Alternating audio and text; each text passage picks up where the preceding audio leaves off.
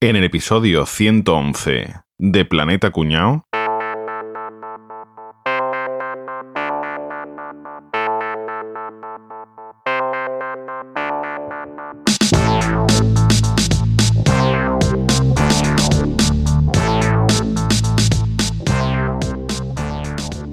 Chavales, venga, a ver, vamos a repasar la lista a ver si lo tenemos todo listo, ¿vale? Venga, ladrillos. Dos palés de ladrillos doble, Enrique. Muy bien, venga, el cemento, ¿ha traído cemento alguno? lo ha Ahí traigo yo el camión hasta arriba, hasta la corcha, pero me tenéis hecho una mano para descargarlo. ¿eh? Bueno, vete empezando tú y ahora ya sí somos pero vete bajando tú ya, sí. Vale, vale. La hormigonera, ¿quién la ha traído? Yo, eh, ahí la traigo enganchada a remorque.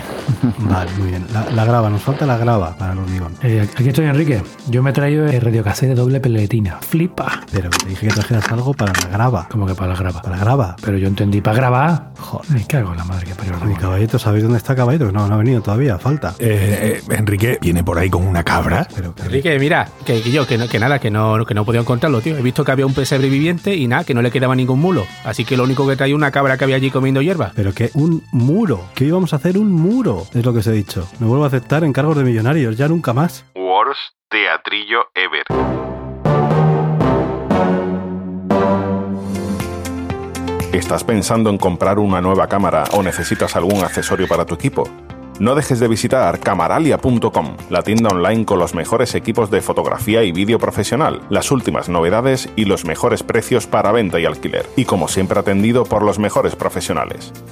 camaralia.com En algún momento reconoceremos la inspiración en Ibáñez de los teatrillos del planeta cuñado, ¿eh? Es muy mortadelo el teatrillo. ¿eh? Teatrillos mortadelescos. bueno, ¿qué pasa, chavales? ¿Cómo estamos? Levantando un muro. Vamos a hablar de si hubiera un santo patrón de los cuñados. Superador total. Este podría ser ¿eh? uno que estuviera muy cerca de este título. Alguien nos preguntó, de hecho, hace poco en el grupo de oyentes, que quién considerábamos el líder supremo de los cuñados a nivel mundial. Y fue el nombre que se nos vino a la mente a todos, ¿no? Por fin, vamos a hacer el episodio sobre Albert Rivera. Casi, No, Eh, casi. ¿este? Eso ya, eso ya lo hicimos. Ah, ese fue el de la droga. Ese fue el de la droga. Este sería un episodio aspirador y no inspirador. Que no lo mismo. Pues has dado al palo, Boza, porque es- vamos a hablar de Donald Trump y Rivera pues tampoco anda tan lejos. Me te voy a decir una cosa. Albert Rivera, al lado de Donald Trump es Pablo Iglesias, pero es bueno. Eso sí. Bueno, vamos a hablar, es una persona de Donald Trump, parece que nadie quiere a Donald Trump, ¿no? Se parece como que... Sí, sí, nadie quiere, dice. ¿Y cuántos No, votos ha sacado? Te iba a decir que, que si hay alguien que, que se molesta en España por hablar mal de Donald Trump, pues que le den por el culo, ¿no? Porque realmente tampoco parece que es la persona que todo el mundo señala como alguien meridianamente malo y pérfido y malo para la humanidad y tal, pero que es que es un señor que ha sacado el segundo mayor número de votos de la historia de un presidente de los Estados Unidos y ha perdido. Pero ahí está, que en, cualquier, en cualquiera de las otras elecciones que se hubieran celebrado hubiera vuelto a ganar. Mira, ahí Trump estuvo cerca de caerme bien, porque bueno, eso es lo típico que haría el Eso Betis. estaba pensando yo ahora mismo, Capri. Digo, es que suena muy a Betty eso. Sería, el Betis sería, el Betis sería, el, dice, no, he sacado la máximo de puntos. eh". No, no, el Betis diría, tiene el récord de máximo puntos bajando a segunda, ¿no? Sí, sí, es que, es que lo tenemos. es que lo, no, es que lo tenemos. Además. Dos veces, además. Exacto. Sí, pero también te digo una, que hemos sido cobardica porque no hemos tenido cojones de hacer un expediente Trump hasta que no se ha ido Trump del puesto, ¿eh? Porque No, espera, espera, no espera, espera. Todavía que tiene el botón rojo. A la hora en la que se está grabando este episodio, todavía, Todavía está allí metido, ¿eh? Todavía está allí metido y veremos a ver, veremos a ver. Este, escúchame, este es como cuando estás tú en el hotel con las pulseritas todo incluido y dices, yo no me voy hasta las 12 menos un minuto. A las 12, y que me echen, que me corten la, que me corten la pulsera, que si no ceno. Pidiendo cubata a las 12. y me corto la pulsera y me voy a la maceta de fuera que tira la gente y la pulsera la cojo y me la pongo otra vez. Oye, y para romper, un para romper un poquito el hielo, yo creo que es un buen momento. Estoy seguro de que ya hay alguno que lo va a soltar. Eh, ¿Alguien tiene algo que decir sobre los familiares de Trump, sobre todo de su primo Arriki y de su prima Tiriti? Nadie. Son los, los andaluces, ¿no? Pues vamos a empezar ya a hablar de la historia de este hombre. Yo creo que él se autoproclama como el sueño americano hecho realidad, ¿no? Típico sueño americano de las películas de alguien que, hecho a sí mismo, ha llegado lejos. No sé yo. Sí, sí. Pero esa es la primera trola que tenemos de Donald Trump, que no es un hombre hecho a sí mismo, aunque sea la imagen que vende. Trump nació en, en junio de 1946, en el barrio de Queens, en Nueva York. Joven. Tiene cuatro hermanos y de hecho tiene una hermana que es bastante importante, que es una jueza federal de la Corte de, de Apelaciones. Cuando era pequeño, pues se ve que el tío despuntaba manera y le acabaron echando por la conducta que tenía en la escuela y lo mandaron a una academia militar, que eso es lo máximo que ha hecho este Donald Trump relacionado con el ejército, ¿vale? Otro que no ha hecho la mili, ¿no? Ya te digo. ya, dos. lo de no hacer la mili siendo de derecha parece que es un requisito. Sí. Trump tiene formación universitaria porque tiene un grado de economía en la Universidad de Pensilvania, ¿vale? O sea que este hombre por lo menos tiene estudio. Pero, pero, la familia tiene más miga todavía que el personaje. Pues os cuento, todo empezó con su abuelo Friedrich Trump. Con F. Trump, terminado en F, ¿vale? Trump. Sí, este hombre llegó como inmigrante a Nueva York con 16 años. Se pegó 10 días eh, viajando en barco y llegó a Nueva York donde ya estaba su hermana mayor allí trabajando. Se ve que su padre era alemán, había muerto y había dejado un montón de, de deudas a la familia allí en, en Baviera. Entonces, por lo típico, la hermana mayor y el siguiente pues se fueron hacia las Américas y conseguir dinero para la familia. Eso dice la historia. La realidad es que el Friedrich este huyó de su pueblo para eludir el servicio militar. Amigo. Mm. Amigo, sí, sí. Se fue a Nueva York, empezó a trabajar de barbero, de camarero, y en solo siete años ya consiguió la nacionalidad americana. Ahora está echando a los mexicanos que llevan 15 años en América, pero su abuelo en siete años ya era superamericano. En 1892 ya era tan americano que eh, se cambió el apellido, se quitó la F final y se quedó con el Trump que conoce actualmente. Prum. Pues este hombre lo que hizo se fue detrás de los mineros que perseguían la fiebre del oro en Seattle. Y allí lo que hacía, montaba cantinas, restaurantes, bares para dar de comer. Seguro que era donde más camiones paraban. Seguro, seguro. sí. Ahí pararían carromato. Con el escudo de Real Madrid en la cantina colgado, ¿no? Y, una- y un basto que ponía hoy no se fía, mañana sí, ¿no? Como- sí, sí. sí. Y además hacían, hacían unos platos, tío, que eran de, de estos que es una comida que imita otra, ¿no? Como por ejemplo echar un yogur y un melocotón encima que parezca un huevo frito. Y eso lo patentó él. De hecho, se llama trampantojo. trampantojo. Bueno, pues ya digo, con las perrillas estas que había ahorrado, volvió a su pueblo de Baviera y allí conoció a su futura mujer, que era Elizabeth Chris. ¿Qué pasa? Que las autoridades de Baviera sabían por qué se había ido él a Estados Unidos, que no era por las deudas y su padre. Sí que le dieron, no, mira, lo siento, te tienes que volver para Nueva York, que aquí no te puedes volver, no, no te aceptamos la repatriación. Y dice, bueno, venga, pues tú, Elizabeth, coge el niño que nos vamos para Estados Unidos de nuevo. Y se fueron para Nueva York y allí empezó otra vez a trabajar de barbero. Y en 1905 nació Friedrich Chris Trump, el padre de Donald Trump, que este es la joyita de la familia. Así. Este es el bueno. Este era bueno. Este es el bueno, sí. No sé si a los oyentes más fieles se acordarán, en el episodio de la gripe explicamos que el abuelo de Donald Trump murió de la gripe española en 1918 Sí, señor. y que con ese dinerillo que os dije, que esas perrillas y tal, cuando había estado trabajando aquí en América, se había hecho un seguro de vida. Fíjate tú qué visionario en aquella época. Le dio una mortera a la viuda y la viuda dice, oye, pues mira, si a mi marido les dio bien el negocio de montar restaurantes y cantinas, vamos a montar nosotros también negocio. Y empezaron a montar cantinas, restaurantes, pensiones y ahí empezó el negocio inmobiliario de la familia Trump. Y encima, el hijo, este que os he dicho que era un lince, era un prodigio. Con 17 años ya el tío tenía su primera empresa con el dinero de su madre. ¿Eh? Estamos hablando que aquí no hay ninguno Hombre, hecho claro. a sí mismo, siempre con el dinerito que fueron dinero heredando. De la aseguradora, ¿no? O sea, al final Exacto. el que enchufa sí, sí, primero sí. dinero es la aseguradora, ¿no? Exacto. O sea, todo gracias al ocaso. a los muertos. Total, que este chico con, solo 17 años empezó a construir y vender casas en la zona de Queens, que al principio era un barrio que aquello no echaba cuenta a nadie, fíjate tú después lo que acabó creciendo. No se ¿no? da cuenta nadie. ¿no? ¿No se llama Queens?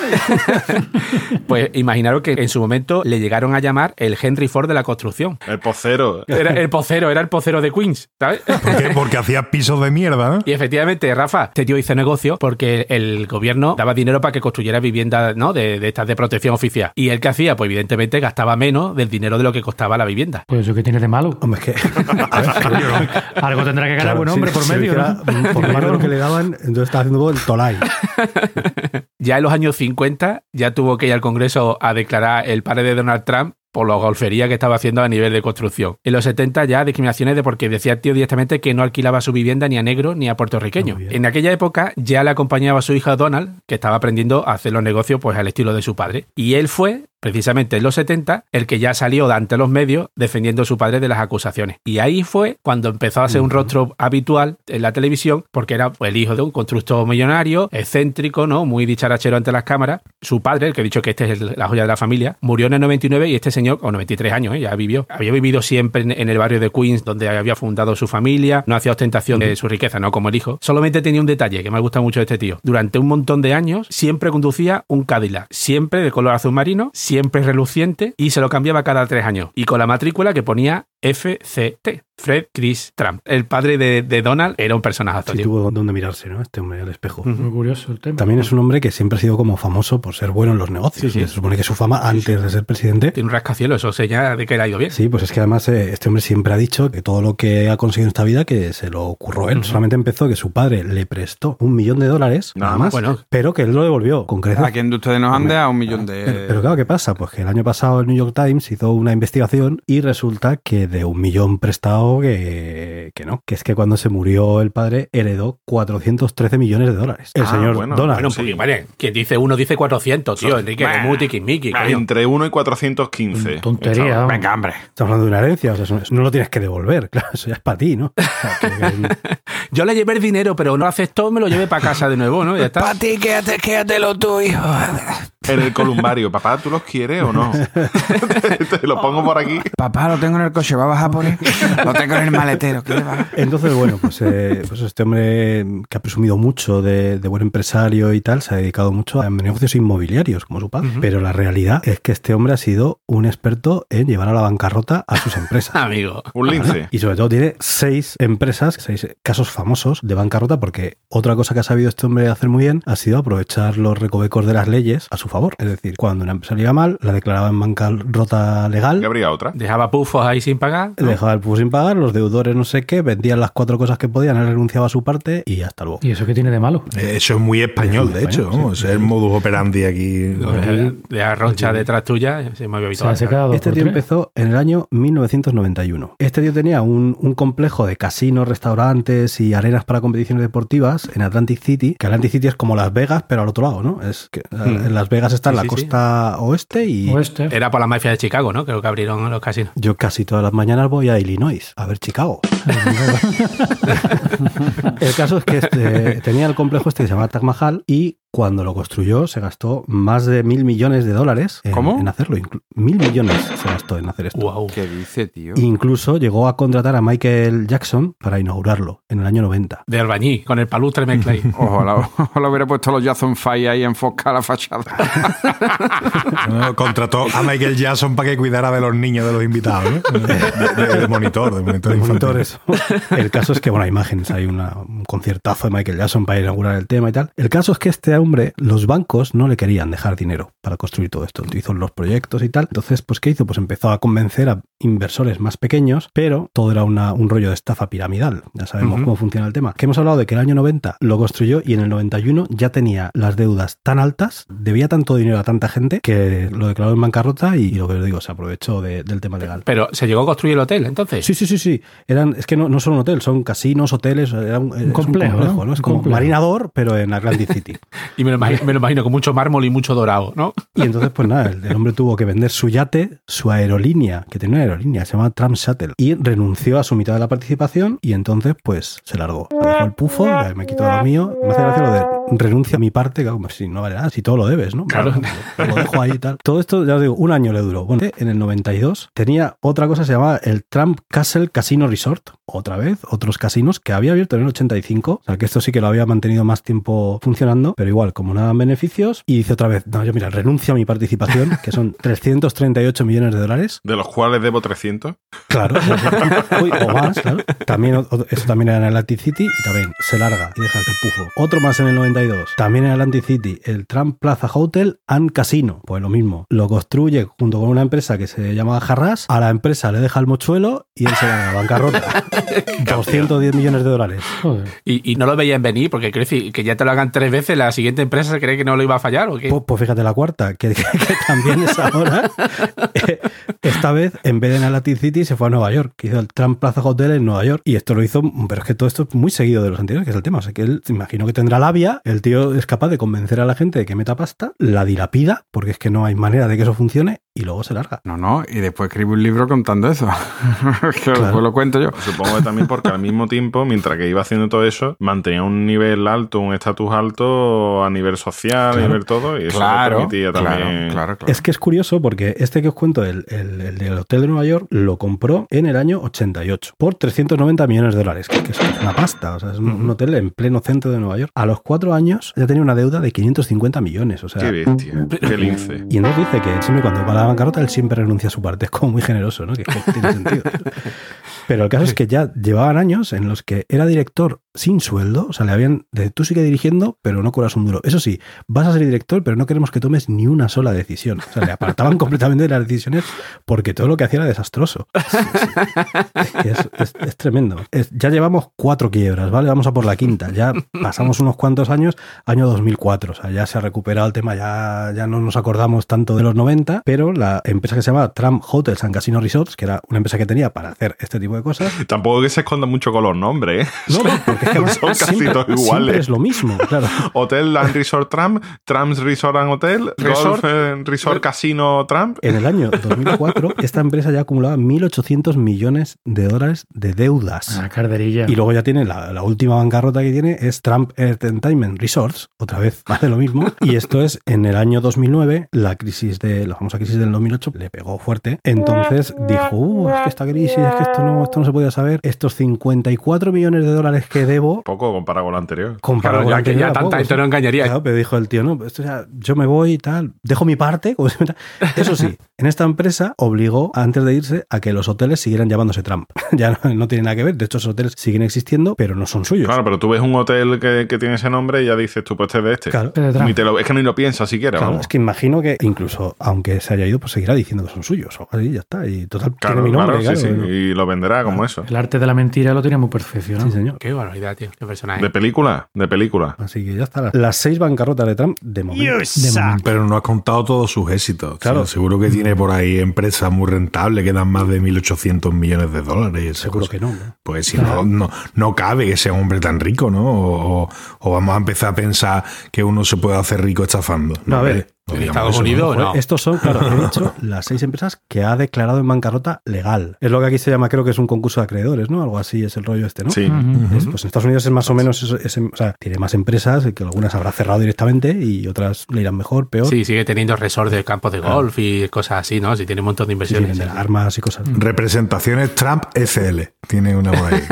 Pero vamos, este señor, sobre todo, lo que se hizo muy famoso, yo creo, o al menos cuando yo lo conocí más, es con este programa de televisión. Oh, sí, eso lo vi yo también. ¿De verdad? ¿Cómo se llama? ¿Era la MTV? El El aprendiz. El aprendiz. Eh, Porque eh, aquí se hizo un spin-off, Sí. aquí en la sexta. Lo hizo Luis Bassat en 2009. 2009 fue cuando se hizo aquí. se hizo. Os voy a hablar un poquito del programa de televisión este de Trump, que a, a lo mejor no, no sabéis o no habéis dado cuenta que, que Trump tiene mucho parecido a nosotros. A nosotros. El producto al final es él, no todo lo que tiene alrededor.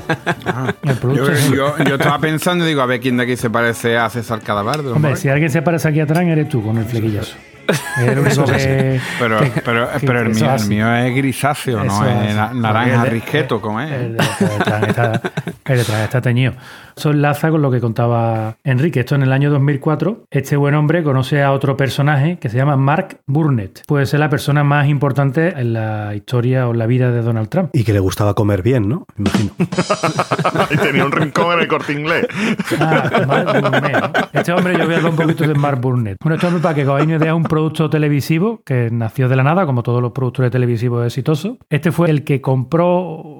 Que compró. Bueno, sí, por ejemplo, Superviviente, ¿eh? este programa tan famoso aquí en España y Ajá. tal. Bueno, pues este fue el hombre que lo popularizó en Estados Unidos.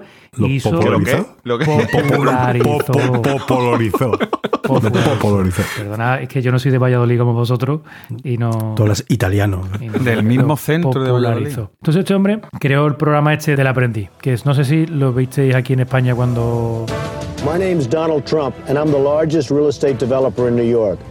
I own buildings all over the place, model agencies, the Miss Universe pageant, jetliners, golf courses, casinos, and private resorts like Mar-a-Lago. Bueno, son una serie de concursantes, todos se dedican al mundo de la empresa. Allí vivían en un, en un ático y es como un reality de los que vemos ahora, de folleteo y cuernos y todas estas cosas, pero sobre empresas. Entonces, Podrían haber llamado Operación Pufo.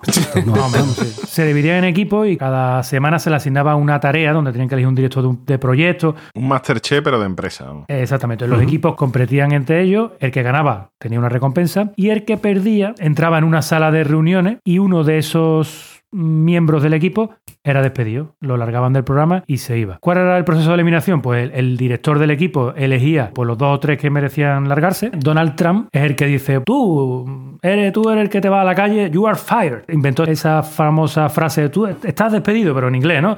You are fired. You're fired. Hombre, Entonces- inventó él no. ¿Cómo se dice estar despedido? Claro. Quizá lo inventó William Shakespeare o algo así, no sé.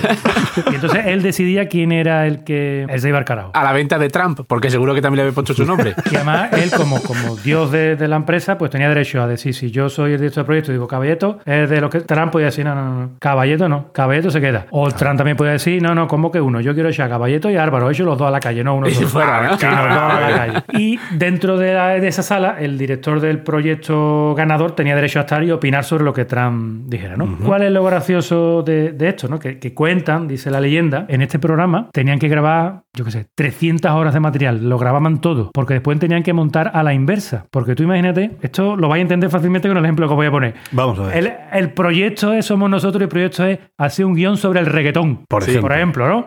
Y, y- y decimos, pues Capri es el encargado. Por ejemplo. Y llevamos año y medio para hacer un capítulo sobre el reggaetón. ¿Vale? Tú imagínatelo. Imagínate eso, es difícil de imaginarlo, pero imagínate. Pero imagínatelo. Un ejemplo que se te ha ocurrido así. Sí, sí, llevo, sí. llevo años documentándome. Se va a pasar hasta de moda Pero reggaetón. imagina, exactamente. Y yo soy Donald Trump. Me voy a dar gusto. Yo soy Donald Trump. ¿Qué es lo que pensaréis vosotros? Si llegamos a la final, todo el equipo de producción del programa se piensa, pues va a echar a Capri, coño, si es el que tiene que hacer el capítulo de reggaetón y ya año y medio no lo ha hecho y digo yo que soy Donald Trump. Pues no, no, no. Álvaro a la puta calle. Y de Álvaro no tenéis grabado nada, claro. Eh, Exactamente. ¿Qué es lo que pasó? Que eso le cogió al, al equipo de, de grabación, le cogió de sorpresa los tres primeros capítulos. Al cuarto ya se dieron cuenta que ese hombre no tenía el raciocinio normal que podemos tener todas las personas. Y entonces, ¿qué hacían? Que lo grababan todo y después montaban el programa a la inversa. O sea, dependiendo de lo que Donald Trump decidiera al final, Montaban todo lo anterior. montaban todo lo anterior para hacer creer que Álvaro es el que tenía la culpa de, de que el capítulo de reggaetón no estuviera todavía También en te el digo aire. que eso se nota mucho en el Masterchef aquí Claro, en en España. de Se sabe aquí. quién van a despedir porque te están dando imágenes del que despiden durante todo el episodio. Yo ya lo he descubierto. Digo, "Ah, esta semana echan a este que no dejan de Yo no veo Masterchef, pero veo lo de la costura, eso con mi mujer a veces. Y es que ju- justo Igual. al que van a echar justo esa semana, mm, llama a su madre, no sé qué. O sea, es como en 10 minutos ya sabes a quién van a echar. Bueno, pues esto tuvo un éxito brutal. O sea, estuvo al frente de este programa 12 Sí, un años, montón, creo que, sí, creo que fue. ¿12 años? 12 años al frente de este programa. Coño, más que en la Casa Blanca. Sí, sí, sí, sí. Ganó 200 millones de dólares solamente presentando ese programa. El programa era ¿Y un cuánto pelotazo. dejó a? No, ahí claro, ahí como no lo gestionaba él, seguro que no había deuda. Esta es de las empresas de Trump más lucrativas. Sí, sí, sí. Claro. Ten en cuenta que por ir sí, allí cuatro tonterías un ratito, 200 millones de dólares durante 12 años. O sea, No, no, y además era una franquicia de esta, estilo Gran Hermano aquí, vamos. O sea, aquí es verdad que la aprendí, no tuvo apenas recorrido, fue una temporada y ya está, pero allí Fue era malísimo. un programa muy famoso. Bueno, allí, por hacer una idea, la temporada de mayor éxito fue la primera, ¿no? Como todo este tipo de programa, la primera que es la que sorprende, tuvo 28 millones de espectadores la final. Claro, claro. El que ganara, el premio era formar parte del equipo de gestión de una de las empresas de Trump. Sabe que iba a ir a la venta al nabo en un año o a dos. servir copas. ¿no? El que ganaba era Testaferro de Trump. ¿no? Al paro sin finiquito se iba. Porque he dicho yo que el Mark Burnett este fue muy importante, porque fue el que creó la imagen de Trump como un triunfador, cuando realmente no era un triunfador. Los verdaderamente ricos americanos, ricos de verdad, los que no salen en la tele, porque los ricos no salimos en la tele. En la tele, los chivichancla, ¿no? Como mucho podcast, claro. Como muchos son pocas, pero se le ve la cara. Tienen necesidad aparentar y tal. Los ricos americanos menosprecian a Donald Trump, dicen que realmente es un, como dicen aquí, un pobre harto pan, ¿no? Es un, Sí, es más fachada que otra cosa, claro. Exactamente, es más fachada que otra cosa. Pero bueno, aún así tiene más dinero del que vamos a hacer nosotros seis juntos en toda nuestra Hombre, vida, casi, casi. está claro. Bueno, pues este programa se ha hecho, os voy a a decir la razón de países y ya terminamos. En África, en Alemania, en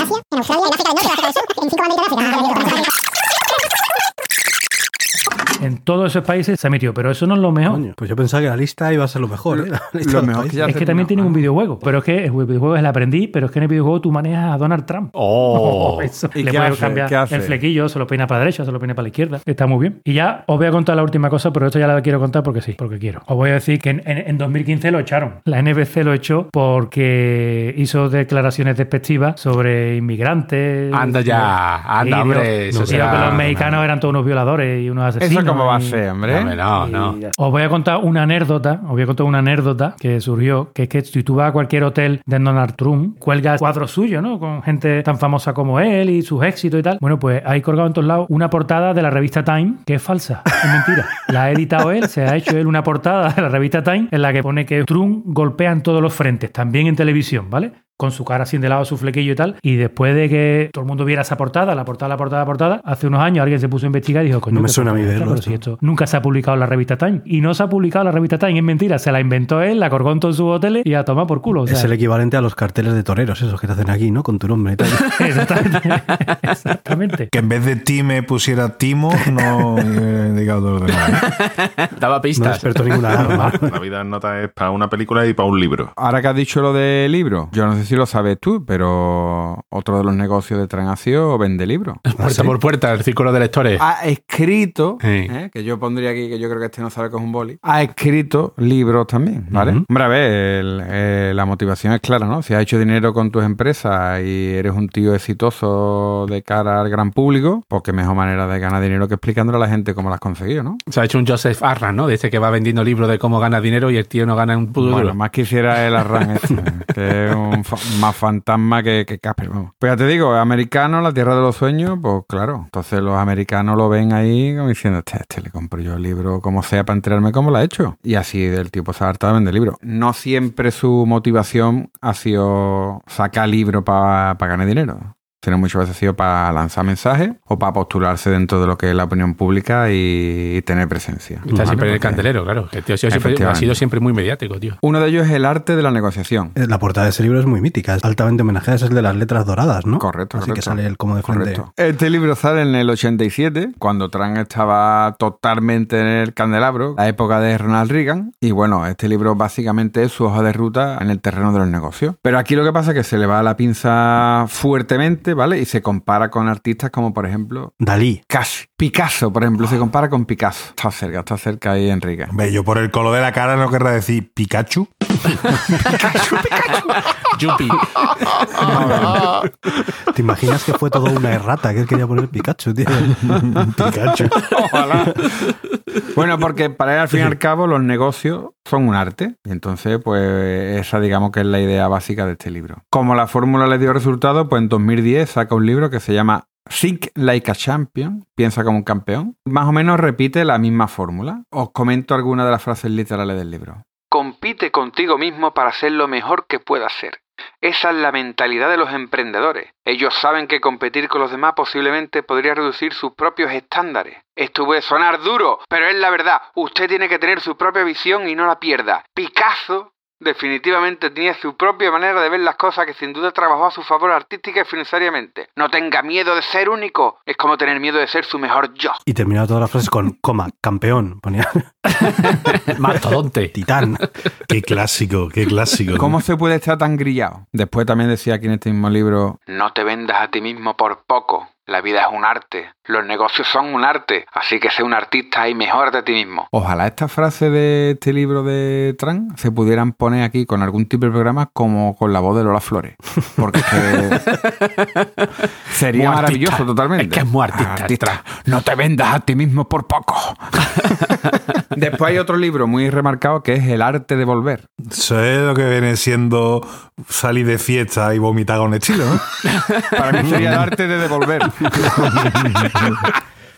Pero no, no, este es el arte de volver, que fue escrito en el 97. Tiene su aquel, ¿vale? Porque en esta época, en los 90 hubo una crisis importante. A ver, él era dueño de un montón de cosas, como la Trans Tower, el Trans Hotel de Las Vegas, el Transocean Club International Hotel and Tower, los hoteles Trans International. Ya tenía en las palmeras de Dubái, ya tenía casi una isla entera para él. Con todo esto y la administración Clinton, pues le iba fatal, pero el tío reflotó, ¿vale? Y entonces aquí lo que quería era sacar pecho. Este libro lo escribió ¿para qué? Para sacar fardar. pecho. Para fardar, exactamente. ¿Qué explicó aquí? Explicó cómo cogió un negocio de dudosa rentabilidad, pero que sí le dio notoriedad. ¿Qué fue? El concurso de Miss Universo. Ah, amigo. Ah, este tío hacía eso, tío. Sí, señor. Este compró el negocio de Miss Universo. Es como Luis María Anson aquí, ¿no? Luis Marian Son, claro, claro. Le dio muchísima notoriedad. Pues ya te digo, con esto que hizo. Se aseguraba presencia, salía, hablaba, podía decir lo que quería. Muchas veces provocaba queriendo solamente para que lo puteasen o para hace más ruido. No, pero, pero fíjate cómo siempre se asociaba a los negocios, a las mujeres guapas, ¿no? Tenía, sabía perfectamente Claro, cuál era su claro. filón, sabía Sí, perfectamente. la imagen de triunfador, ¿no? El típico Claro, claro. winner Sí, sí, sí, sí. dicen los americanos, ¿no? Incluso provocó, yo te digo, eh, polémicas con Univisión, porque a los mexicanos, pues aquí, cada vez que hablaba, los ponía de delincuentes, corruptos, violadores, que tenía que ver esto con mis universos, ¿no? Al final todo esto conseguía lo que él quería, era que hablaran de él. Aunque sea El mal. organizar concursos de Mises entonces está reservado a babosos, ¿no? Sí, básicamente. Parece, o sea, parece que sí. Porque son un aprovechado, vamos. Pocas cosas más babosas había que Luis Marianson en el concurso de Miss España, ¿verdad? Sois todas muy, sois todas muy guapas, pero tengo que votar a Mallorca esta vez. Que es la que mejor la chupa. Otro de los libros que han marcado a este señor ha sido Los mejores consejos inmobiliarios que he recibido, año 2004. De su padre, ¿no? Claro, recibió 400 kilos. Ese es un consejo buenísimo. Ese sí que es un buen consejo. El libro, o sea, yo no me lo leo ni aunque me paguen. Si de consejos inmobiliarios era un ladrillo.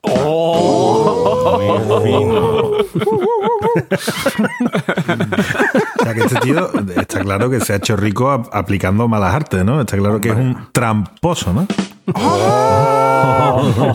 estaba esperando que alguien le dijera. Muy bien. Otro libro, Queremos que seas millonario, año 2006. Este lo escribe, lo firma, digamos, a medias con Robert Kiyosaki. La teoría de este libro se resume en el eslogan Piensa en grande. Y aquí vuelvo a flirtear un poco con el artisteo y la pasión. Tienes que amar lo que haces. Si tú amas lo que haces, tu trabajo se volverá en una pasión. Y con ello serás el mejor en lo que hagas. Este libro, si tiene una cosa que es medio importante, es que es de los primeros libros, de las primeras publicaciones, que ya juegan con lo que es el fenómeno del emprendedor que tanto por culo está dando hoy día. Que parece que todo el mundo tiene que ser emprendedor. Pero es cierto, eh, esto es eslogan tan pesado y tan vacío en algunas ocasiones. Ya aquí estaban recogidos casi todo, ¿vale? O sea que este libro se considera un poco como precursor de esta línea, ¿vale? Estoy esperando el momento en el que Boza salta a decir, a ver si ustedes tenéis cojones de montar una empresa. No, yo estaba esperando. Yo no sé cómo lanzarte aquí. Hay uno que es el que cambia, digamos ya, su mentalidad y pasa de empresario a futuro presidente, que es How to Make America Great Again. Ah, right. ya, se, ya estaba sonando la patita. Que lo escribe en el 2015. Este libro lo lanza como mensaje. Para la campaña, ¿no? Porque si fue en 2015, Claro, fue elegido claro, en efectivamente. 2016. Este libro es su campaña dirigido a la gente y este libro es el que lo catapulta en gran parte a su mensaje Programa electoral casi, ¿no? Imagino. ¿sabes? Claro, claro, claro, claro. Exacto. Esto que es lo que hace es trasladar su ideario empresarial a la política. Esto con sus toques conservaduristas que, por supuesto, no los iba a perder. De hecho, aquí lo- los amplía, ¿vale? Centro Derecho Reformista. Lo que expone aquí es cómo debería gestionarse los Estados Unidos, que en resumidas cuentas es como si fuera una empresa, como decía alguno, ¿no? Como si la Casa Blanca fuera la Trump Tower. O sea, llevarla a la bancarrota, ¿no? Llevar a la bancarrota. ¿no? Claro. Más o menos. Vamos a ver, ¿no, no ha echado al jefe del Pentágono por Twitter? Claro. You are fired. Exacto, yo fallo. You're fired. El libro lo publicó en noviembre del 2015. Pues aquí expone claramente su planteamiento. Este era su main camp. Totalmente neoliberal, exactamente. Muy bueno. Mañana me los pido. Que es un personaje y un impresentable, está claro, ¿no? Correcto. Correcto. Pero es que además de todas las peripecias con empresas, en la televisión y demás, el tío ha protagonizado algunos momentos de los que dan bastante vergüenza ajena, de los que hablan más de él y sobre todo que hacen cada vez más incomprensible que a este señor le hayan votado setenta y tantos millones de estadounidenses. ¿no? Pero bueno, quitando los rednecks, igual son algunos menos. ¿no? Este tío ha protagonizado algunas salidas de tono que imaginaos si eso pasa en España, ¿no? Eh, Bueno, aquí alguna. en Bueno, a ver qué cuentas, pero aquí también ha habido. Lo mismo aquí ha habido también alguna vez. Sabéis que ser un veterano de guerra en Estados Unidos es Reconocimiento social, te, ¿no? te da reconocimiento, te da caché y demás. En las elecciones que ganó, eh, cuando se tuvo que enfrentar a John McCain, no sé si os acordáis de, de John McCain, de sí, que de hecho murió, le dijo que no era un héroe de guerra. John McCain había estado cinco años De prisionero, ¿no? Algo así. de prisionero en Vietnam, lo torturaron, eh, lo, lo putearon, le hicieron perrería de dos colores y, y lo terminaron soltando. Y el tío decía que él no era un héroe de guerra. A un héroe de guerra no lo atrapan. Él fue capturado. Un poco menos dijo que, era- que había sido una maricona cobarde, ¿sabes? Tan trincado, pringado. Tú de héroe de guerra no tienes nada, ¿no? En vez de cinco años encerrado. Solo con ese tipo de cosas, comparando, ¿no? Lo que es la derecha o la parte casposa o más conservadora, digamos, de la sociedad americana, lo que le podría llegar a molestar que un candidato de su cuerda ofenda de esa manera a un veterano de guerra, ¿no? Pues repercusión en cuanto a votos? Cero. Ganó las elecciones y fue presidente del gobierno. Con el tema del coronavirus, todos recordáis el papel que ha jugado. El, el tío no se ponía mascarilla, se metía con el que le acaba de ganar las elecciones, Biden. con Biden, porque decía que, que siempre la llevaba puesta. Pero es que, yo, que, que darte un meeting y está a 60 metros del, de- del que tiene más cerca y se la pone el gilipollas. Y, y el tío se, se reía. Ah, Tres días después pues, dio positivo en COVID, ¿no? Es, lo que- es que, es que es tonto, es que es tonto. Es que, es que es eso, tonto. Hasta eso le, sale- le salió bien, ¿eh? porque dio positivo y tampoco le pasó gran cosa. Que Y no se murió ni nada, tío, es verdad, es verdad. Seguro que dio positivo. ¿Y pensáis de verdad que dio positivo por COVID o fue una maniobra Sí, política en- de sí, campaña? yo creo que sí. Es que le dieron el alta a las cuatro horas. Posiblemente no, posiblemente. No, pero de- él se escapó del hospital, ¿eh? que no le querían dar el alta a los médicos. Él se dio el alta sí Sí, y después salió en el balcón de la casa. Ahogado, claro. Me Yo creo mí que hizo el papel, fíjate lo te digo. Yo no me creo nada tampoco. Ahí estoy yo Papelón, papelón. Papelón gordo. Y además pu- a las puertas de las elecciones, que era una semana Claro, antes, ¿no? quería, o cuatro él días quería antes, ¿no? quedar de... De superador. He superado eso. el. Yo. Que no es para tanto, que lo veáis. Hombre, pero no solo dio positivo él, ¿eh? dio todo el mundo que estaba en la campaña Sí. con él. O sea, Todo mentira, todo mentira. Pero estamos hablando que los tratamientos que tendrá al alcance el presidente de Estados Unidos seguramente no es lo que tenemos nosotros. No es el mismo que tenemos nosotros. Hombre, le meterían Redemsivir de ese por... vamos. claro, alicatado. Bueno, no, él lo dijo, ¿no? O sea, él dijo que le habían dado un cóctel de medicamentos, eh, Regeneron o algo así le llamaron, y que decía que lo, que lo iba a poner a disposición de todo el mundo de Sí. manera gratuita en Estados Unidos. Pero escúchame, ¿ustedes habéis visto el vídeo que os he pasado hoy? The same vaccine could not work. You take a, a solid flu vaccine, you don't think that would have an impact or much of an impact on corona? No. Probably none. Uh, probably not. None. So- So, Es que es brutal. El vídeo es una reunión con la farmacéutica y le está diciendo el tío, bueno, es que la vacuna que está diciendo lo mismo no funciona. ¿Por qué no le ponéis la de la gripe? Que algo hará. Y le dice el otro, no, no funciona. Como no se te había ocurrido, ¿no? Zapatero a tus zapatos, ¿no? Es muy cuñado, muy cuñado. Pero además es tremendamente racista. Bueno, él dice que no, que posiblemente es de las personas menos racistas del mundo. El, el dirá siempre que es ordenado. Claro, eso, es eso, ordenado. eso, Reconoce que solo Abraham Lincoln fue un presidente que más ha hecho por los afroamericanos en América. O sea, después de Lincoln, Él. es el que más ha hecho por los afroamericanos, que manda huevo. El nivel de cinismo después es increíblemente racista, ¿no? Ya eh, habíamos escuchado hablar lo que opinaba de la gente de Haití, eh, de los inmigrantes haitianos, que decía, ¿para qué queremos a haitianos aquí? ¿Por qué recibimos a gente de países de mierda y que todos tienen sida, ¿no? Eso, eso, eso fue. El, el tío iba haciendo amigos por todas Sin partes. ¿no? generalizar, ¿eh? Sí, sí, sí. Y después su cachondeo permanente y su negación de sobre el tema del cambio climático, un negacionista declarado. Bueno, con la Greta Thunberg eh, hubo una polémica gorda. ha tenido, ha tenido. Una vez que ha perdido las elecciones, la Greta se la ha devuelto. Claro, que claro. controle su... Su mal genio, ¿no? No, que se Sí, fije lo sí, del control de la sí, sí. ira, ¿no? El tío mamarracho le dice que es mentira y que no es más que un invento chino para volver menos competitiva a la industria americana, ¿no? En el momento que empieza a decir tienes que emitir menos, tienes que ser más eh, sostenible y demás, que, que es un invento chino como el COVID y, y los relojes con calculadora. ¿no? Pues el, el tema de que los molinos de viento producían cáncer. O sea, que es Ostras, ¿cómo ha sacado eso, por Dios? ¿Cómo ha sacado eso? Sí, sí, sí, los molinos de viento producían cáncer. Y el, el tema es que le plantan en unas tierras suyas, que no sé si les expropian o algo así, empiezan a plantarle molinos de estos de, de viento para generar energía. Aerogeneradores. Aerogeneradores. Y en nota, pues ha perdido valor su tierra, decía que su tierra había perdido valor, y para ponerse en contra decía que eso provocaba cáncer. Ya está. Eso, los está. ventiladores provocan. ¿Seguro de que. Miguel Bosé no trabaja para Trump? Es más que posible. Después estimó, como presidente de los Estados Unidos, estimó que, que dos millones, dos millones y medio de muertos podían ser una cantidad razonable de fallecimientos por el COVID. Que tampoco. Eh, Aquí decíamos que habría dos o tres casos como mucho, ¿no? Pero en nota este ya tiró un poquito más para arriba y dijo, si se me mueren dos millones de americanos, casi casi que lo asumo, ¿no? Como asumible. Y lo que ya habéis dicho de los mexicanos, ¿no? Que no quiero un mexicano ni en pintura, que traen drogas, crimen, son violadores. Bueno, y alguno habrá que sea buena persona, ¿no? ¡Viva México, cabrones! Otra de las joyas de, de este tío es decir que Daesh, ¿Terroristas? su fundador fue Obama y su cofundadora Hillary Clinton. Ah, muy bien. Yo no sé si es un señor mayor que ya está chocho. De hecho, amenazó a los americanos diciéndole que si ganaba Biden en las elecciones, que ojo cuidado, que es que escucharía a los científicos. como amenaza, ¿no? Como amenaza. Sí, como de- amenaza. Oye, tened cuidado que el cabrón este, el hijo puta, es capaz de escuchar a los científicos, las recomendaciones que dan con el tema del COVID, el tratamiento, el confinamiento, etcétera, y se va a cagar la perra como escuchen a los científicos. Que- que- Vosotros veréis lo que hacéis, ¿no? vosotros, está claro, vosotros veréis lo que hacéis. Y nada, el tío ya, si una cosa que hay que reconocerle es que dijo mucho antes de las elecciones que iba a haber un fraude masivo, sobre todo con el tema del voto del correo. Y bueno, al final seguramente sea una profecía autocumplida de estas, ¿no? Voto de correo que preparó él. Exactamente. Y ya entre racismo, negacionismo, magufismo, cuñaísmo, Machismo, el machismo que viene caracterizando a Donald Trump desde... ¿Es máximo es misoginia? Misoginia. las dos cosas. Yo creo que las dos cosas. Yo creo que el momentazo machista que más le caracteriza o que, que mejor se recuerda es cuando en una entrevista le dijo a una presentadora, a entrevistadora, a una mujer, le dijo que una de las grandes ventajas de ser famoso es que puedes coger a las mujeres por el Y coño. hacerla lo que quiera. Y quien se dejan, Se dejan, claro. That.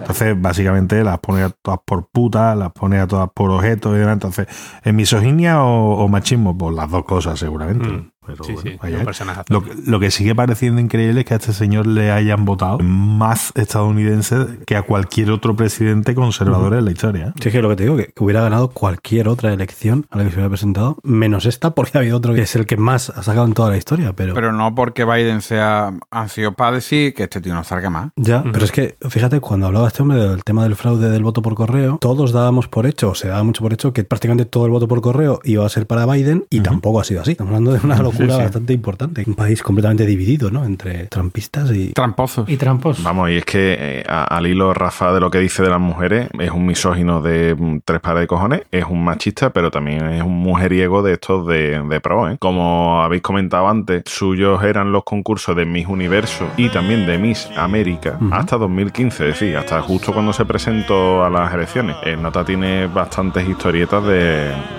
abuso y acoso a las chavalas que se presentaban. Vamos, al final lo que hemos dicho, ¿no? Otro baboso como Luis Marianson y como toda esta gente, ¿no? De hecho, es reconocido que es amigote de Jeffrey Epstein, ese que se suicidó después de que lo pillaban con... O lo suicidaron, o sí, lo sí. suicidaron. Y de Harvey Weinstein, Hombre, ¿vale? O sea, que nota... sí, señor. nota le da a los dos escándalos más sonados, le ha dado bien, ¿sabes? Hay famosas como Salma Hayek, Emma Thompson o Brooke Shields, por ejemplo, que ellas se de haberle mandado a la venta al nabo, de que el nota se fue a por ellas y que le dijeron que no. Pero ¿cuántas habrá que no hayan pasado por la piedra? Bueno, piedra, bueno, piedra. Bueno, bueno, o la babosa esa que tenga. ¿no? El Alf.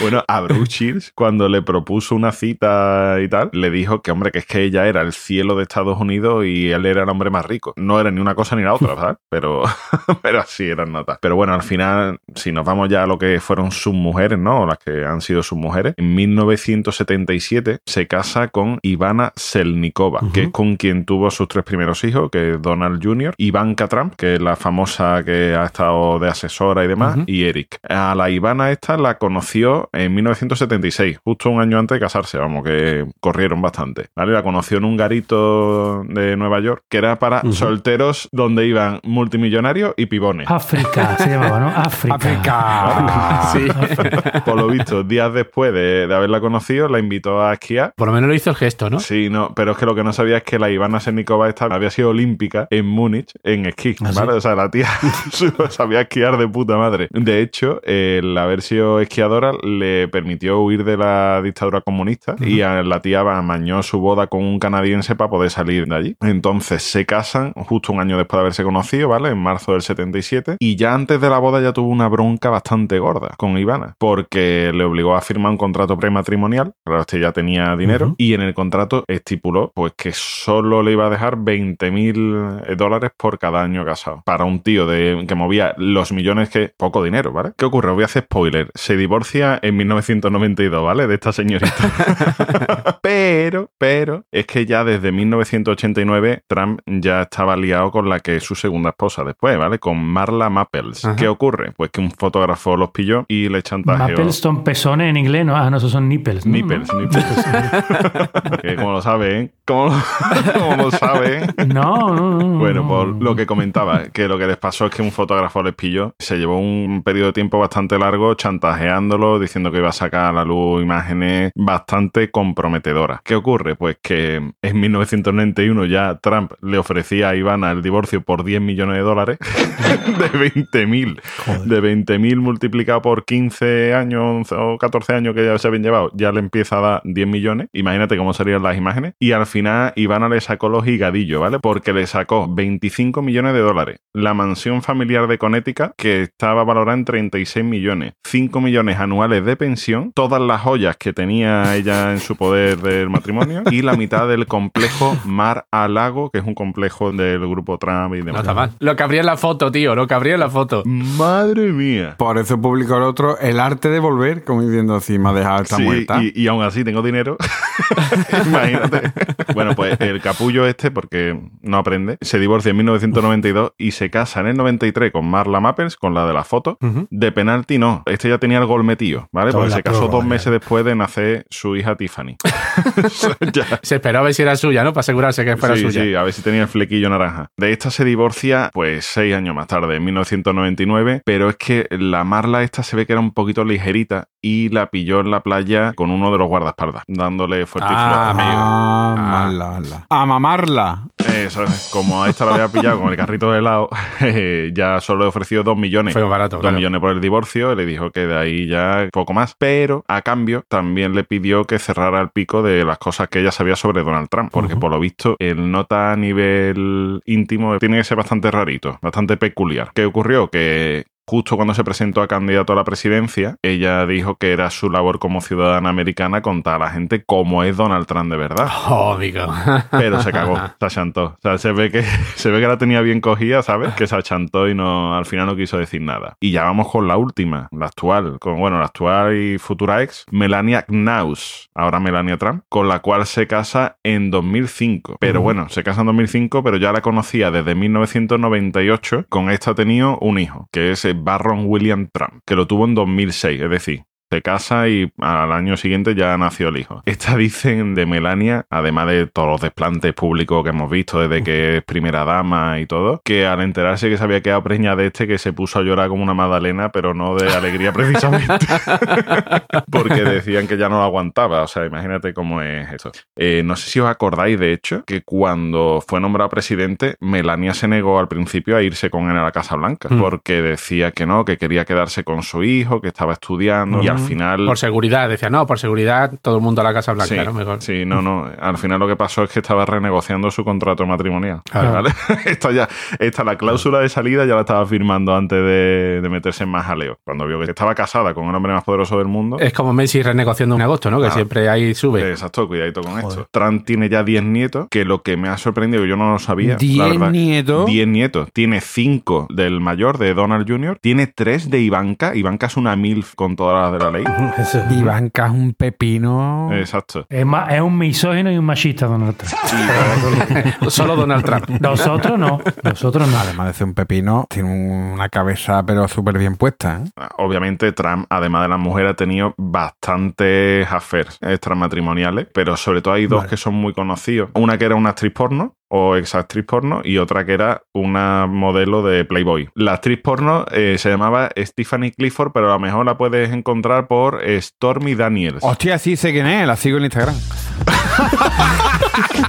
La relación que tuvo con las dos fue en torno a 2006, que fue cuando... Estaba la otra pariendo. Exacto. Cuando parió Melania y entonces el muchacho pues se la buscaba fuera la vio. Con la actriz porno se dice que ella se lanzó a intentar hablar de Trump y demás porque el abogado de Trump había roto el acuerdo de confidencialidad que tenían al reconocer que le habían pagado 130 mil dólares para cerrarle el pico. Comprar el silencio. Para que se callara. Y ella le ha contado siempre a gente de su círculo más cercano que tiene un mini vestido brillante dorado con restos de ADN de Trump. Un Levinsky en todas reglas. Eso, eso, ahí, un Levinsky, Eh, la otra, la modelo Playboy, era Karen McDougall. Esta sí que filtró su affair y esta ah, puso a Trump en bastantes aprietos. ¿Sabéis lo que hacía Trump de todas formas para que no saliera todo esto a la luz? Lo que hacía es que tenía un amigote en un tabloide de estos sensacionalistas que se llama The National Enquirer y en nota lo que hacía era que le pagaba exclusivas a las tías con las que se había acostado. Pero claro, ¿qué ocurre? Que si firmas una exclusiva y el otro no lo publica, Ya no puedes contar ningún sitio no más. lo puedes contar, ¿vale? Ya. Te coge amigo. mm, bien por los huevos. Le pagas a la chavala lo que tú crees que le tienes que pagar, pero la chavala después tiene un multaco que es imposible que pague ni ella ni toda su descendencia en caso de que filtre la entrevista aparte. Estás comprando tu silencio legalmente, entre comillas. Exacto, la Karen McDougall esta lo filtró buscando un recoveco legal, ¿vale? Haciendo fotos un- de un escrito, un colega suyo, no sé qué historia. Como que ella no ha sido. Las cosas que contaban eran bastante fuertecitas y esta, al parecer, le dijo Trump que se alejara de Tiger Woods porque esta era una de las que se había acostado con Tiger Woods.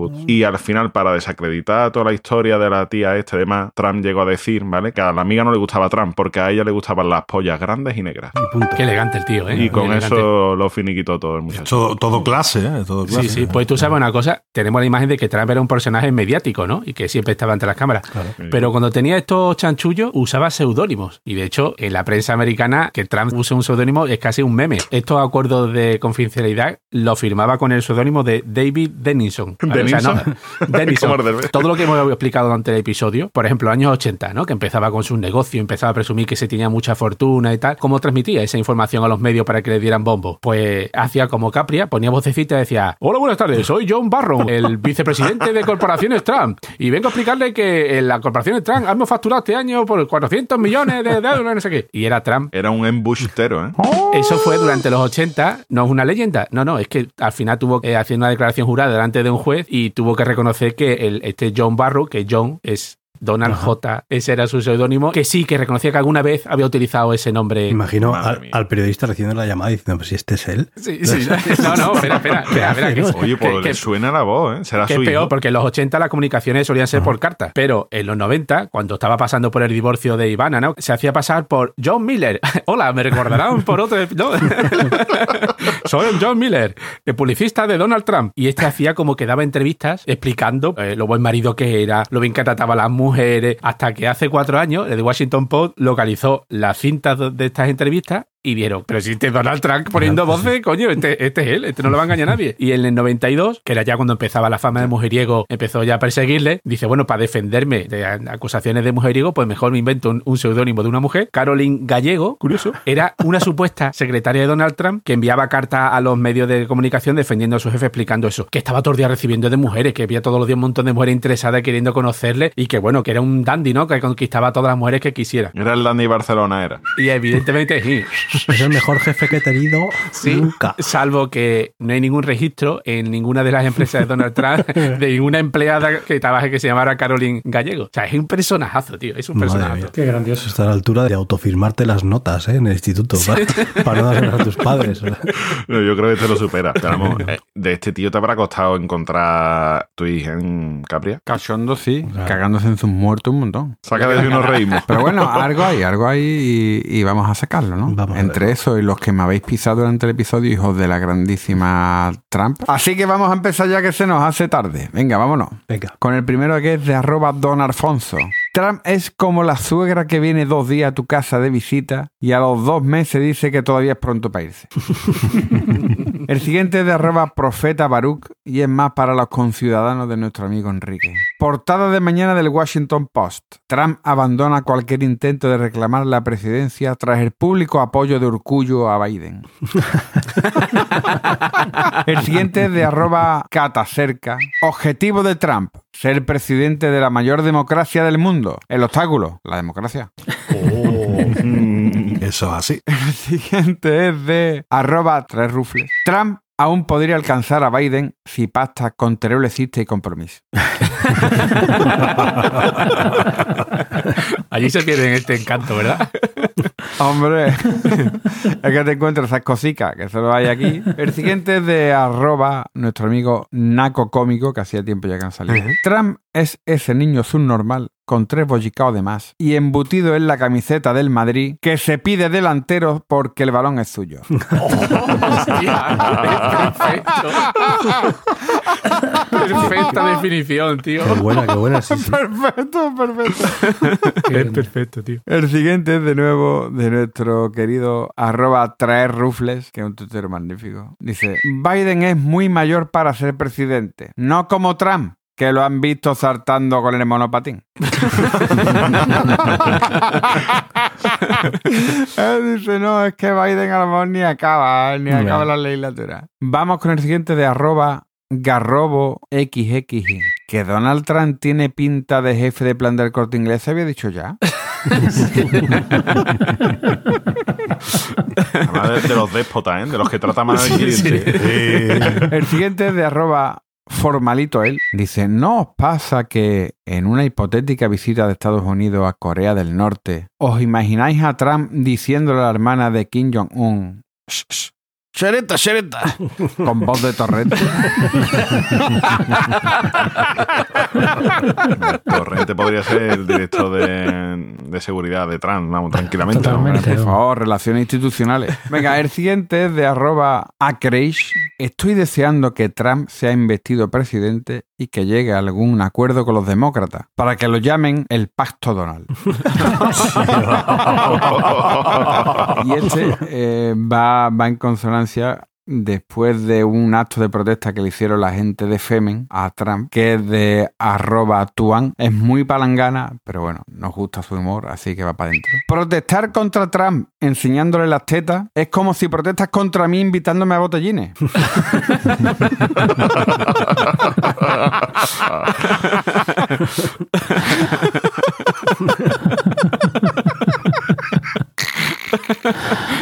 por favor, tío. ¿Qué coño me va a eh? Bueno, y hasta aquí los, los tweets de Trump. Pues una maravilla, como siempre. Pues bueno, señores, vamos a ir ya reconociendo la victoria de Biden ¿no? y largándonos a dormir. Así que venga, Álvaro. Yo, después de lo hijo de puta, la mala persona que hemos dicho aquí, hemos explicado que, que ha sido toda su vida Donald Trump, estoy seguro de que cuando se muera, habrá algún cabrón que encima diga, "Si es que era muy bueno. Siempre se van los mejores. Un referente, un referente. Rafa, Nada, yo termino aquí, me voy con la duda, o con la certeza quizás, ¿no? Estoy seguro, seguro, seguro de que Donald Trump los móviles los tiene con Orange. Sí, yo eso sí que no lo entendí. ¿eh? Coño, el color que tiene. Con lo que tiene. Capria. Que digo yo que si Trump invitó a la gente a beber lejía para vacunarse del coronavirus, que digo yo que entonces para quedarse canijo, él no te acechará a milagrito, ¿no? Claro, un quita grasa bueno, ¿no? el milagro antigrasa. El milagrito. Sí, siempre digo una frase, hoy toca también frase de una ególatra, ¿no? Nadie tiene más respeto por la inteligencia que Donald Trump. Firmado Donald Trump. Donald Trump. Ahí está, con dos huevos. Y Boza. Pues nada, yo no me voy a despedir con una frase de Trump porque son frases indignas. Me voy a despedir con una frase que se la dedico a Donald Trump. Ole. ¿vale? Hay cosas encerradas dentro de los muros que, si salieran de pronto a la calle y gritaran, llenarían el mundo. García Lorca. García Lorca, tío. Sí, señor, tío. Joder, este Capria me sorprende, tío. Hombre, por favor, ¿qué te crees? Experto mariquitas. No, que ahora- Es que ahora que me estoy volviendo un poquito, me estoy Ahora que llevo todo informando. el día, todo el día planchando y todo el día recogiendo la cortina, pues es de García Lorca, No, claro, hombre, normal, no, eso. que Granada me tira mucho ahora. Sí, porque ha conocido a uno en el Grinder y le tiene el culo como un muchacho. El grinde es de la Navidad, pero malo, ¿no? Bueno, señores, recordad nuestro Twitter, Planeta Cunao, nuestra web, planetacunao.com, telegram.planetacunao.com, el grupo de, Telegram de oyentes. Una pasada entrada ahí corriendo que está muy bien. Tienda.planetacunao.com, una tienda de camisetas, diseños exclusivos, una pasada. Y luego, si ahora sí entráis en a través de colabora.planetacunao.com, vais a ver una selección de productos que hemos hecho nosotros, que recomendamos nosotros personalmente. Lo mejor de lo Claro, es, mejor. un- es una selección personal nuestra, o sea, no es The best. no cualquier cosa, y son cosas además que normalmente hemos probado nosotros mismos. A ver, no, no, pero ya aclaro una cosa. Lo que compren ellos nuevo, no es que lo hayamos Claro, probado no. entre nosotros. No, no, no, hombre. Buena esa, Rafa, bien. Buena. pero- si queréis algo usado por nosotros, poneos en contacto y... Si queréis un peine que haya sido usado por mí, lo podéis decir que, que a lo mejor Pero por ti no tiene mérito, imagínate por caballeto por mí. Sería un milagro. Eso, eso sí que es un peine milagroso. Eso sería Lourdes. Estaría nuevo, claro. Estaría Claro. Se lo firmo. Así que bueno, pues eso, lo dicho. Venga, hasta la próxima. Hasta luego. Adiós. Adiós.